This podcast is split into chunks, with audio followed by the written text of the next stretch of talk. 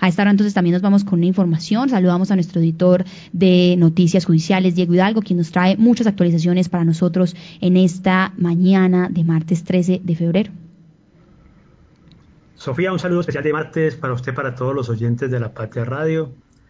Eh, con el resumen que tenemos hoy, eh, mostramos toda la diversidad de información que a diario sucede en el departamento de Caldas en materia judicial. Tenemos la historia de la imputación de cargos que le hicieron a un campesino de Pácora de 40 años, señalado, de un estudiante, señalado por un estudiante de colegio que dice que cuando ella salió de una misa que estaban realizando dentro de la institución educativa, eh, se ve para la parte de atrás de la institución a tomar aire porque eh, hacía mucho calor y que este sujeto al parecer la habría asediado, le había eh, propuesto cosas indecentes y luego la había tocado en sus partes íntimas de manera forzada, sin su, sin su permiso y ahora esta persona afronta un proceso por delitos sexuales con menores de 14 años. Ayer fue imputado uh, ante un juzgado, ante el juzgado penal del circuito de Aguadas,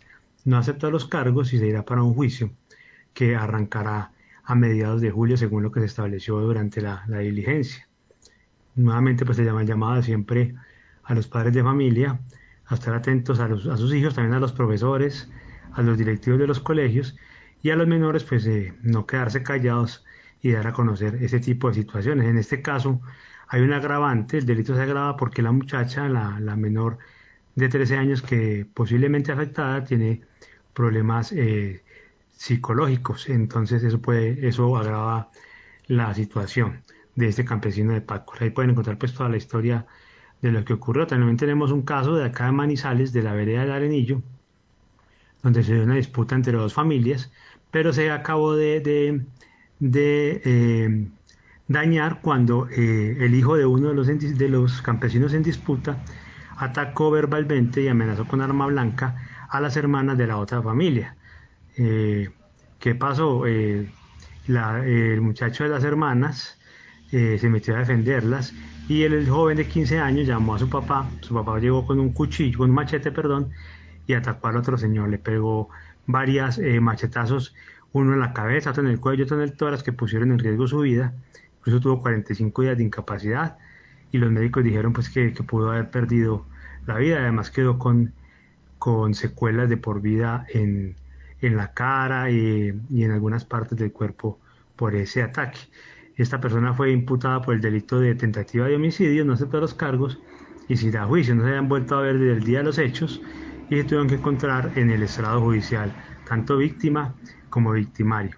Hacemos seguimiento al caso de Chinchiná, que tanto eh, estupor ha, ha, generado, en el que dos personas, un hombre y una mujer, perdieron la vida al parecer al caer de, desde el puente Doménico Parma. No se ha establecido aún si se trató de que atentaron contra sus propias vidas o eh, una caída accidental o contra un homicidio, pues todo es materia de análisis. El caso es que ya identificaron a las víctimas, un señor natural de Risaralda Caldas, de nombre Rafael, y una mujer eh, natural de Venezuela que trabajaba en la finca que administraba Rafael. A propósito de esta última, pues están buscando la manera de que sean ayudados para llevar el cuerpo a Venezuela porque ella no tiene aquí familia, tiene un hermano en Cali, pero dice que no tiene recursos para eso. Además, los hijos menores de, la mujer fallecida se encuentran allá en Venezuela y están reclamando por su mamá. Entonces, eh, están tratando de buscar ayuda para poder enviar el cuerpo a territorio venezolano. Eh, también seguimos, pues obviamente seguimos esperando que se defina qué fue lo que realmente ocurrió en este caso, que eh, primero se había dicho que eh, había ocurrido, había sucedido en zona de Manizales, pero después de que de las muestras que toman las autoridades para determinar la ubicación exacta, se determinó que tiene que ver con Chinchiná, pues lo de, menos es la ubicación. Lo triste es pues lo que pasó y que se aclare pues todo el tema. También pues identificaron a, una persona que, encontraron muerta en el río eh, Magdalena, en la Dorada, barrio, a orillas del barrio Concordia, y ya se estableció pues que, era un joven que al parecer estaba desaparecido y al parecer eh, falleció por inmersión, se ahogó. Entonces eh, ahí se resuelven pues esos tres casos que estaban en vilo desde el pasado domingo. Eh, Sofía, esto es todo por hoy, por el momento. Nuevamente hablamos mañana con más información o durante el día si algo extraordinario ocurre. Muy bien, Diego, muchísimas gracias por esa información. 7 y 59 minutos.